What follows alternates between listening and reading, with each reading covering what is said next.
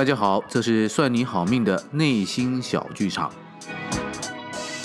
小金老师呢，今天要跟各位说个在网络上流传有关于团队的故事。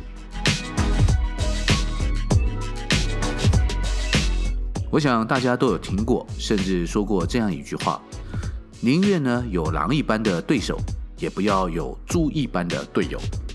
狼。除了是凶狠动物之外，它们是有社会性的群体动物，并且呢也是很聪明的动物。在荒郊野外，要是遇到狼群，哈哈，恐怕真的是凶多吉少了。这个故事啊，讲的是狼群，它们是有纪律组织的。在荒野有几群狼群呢，各据山头。不过因为大家都发展到相当的数量。附近的猎物几乎已经被他们猎杀殆尽了，所以其实大家已经很久没有吃饱过了。因此，其中一群狼群呢，就决定要离开，转移阵地，以免呢最后没有食物，就只能互相残杀。但是呢，在冰雪的冬天里，狼群里有老有小，还有病者的，要怎么大队移动呢？这个丢下谁都不是啊。同时，路上也不见得一路平安顺畅，谁知道前面是有路走，还是万丈悬崖？今年的雪下得太猛了，完全不知道这一脚踩下去是什么，所以狼王呢就有点犹豫，也在思考如何整队出发，路程又该如何前进。最后，狼王选了一天阳光普照的日子出发，他。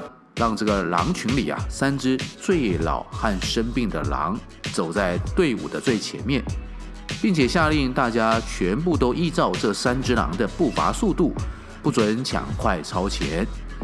因为老的、病的狼，如果不是在队伍的最前面，他们很快就会被遗忘在后。而以他们的身体的状况还有体力，到最后是追不上整支队伍的，最终呢就是落单。不是冻死，就是成了别的动物的食物。让身经百战、经验丰富的老狼走在前面，遇着状况也比较不容易过度惊慌。而且，如果前方有埋伏，这三只狼会牺牲自己来保全其他狼群伙伴。接着，跟在三只老狼后面的是五只最身体强壮的狼。他们的责任就是能及时反应，保卫整个狼群。中间是其他年轻、经验不足的小狼。队伍的尾巴在安排了五只比较强壮的狼，压后保卫同伴。最后不在队伍里面的，在后头单独走着的，就是狼群之首，狼群的领导。它的位置可以监控周遭的环境，为狼群做出安全的方向选择。就这样，这个狼群啊，一个都没有掉队的，找到了新的生活新天地。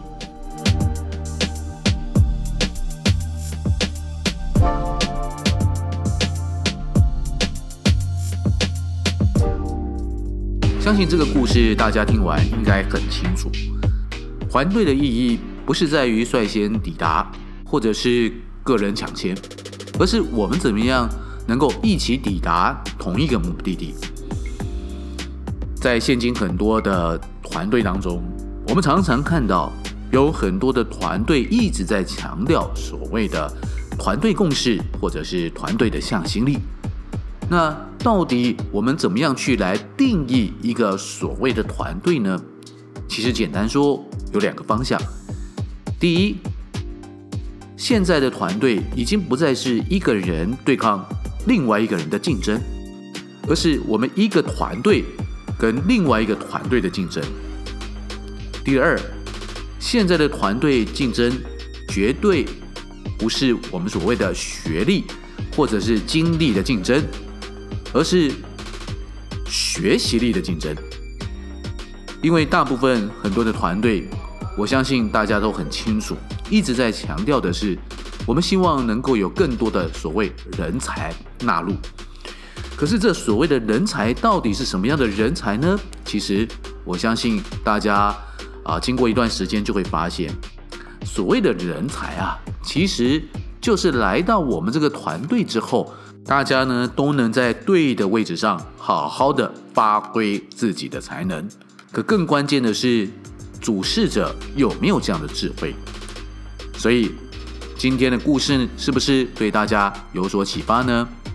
这是本周跟大家分享的内心小剧场故事，欢迎大家留言告诉我们你听完故事的感受哦。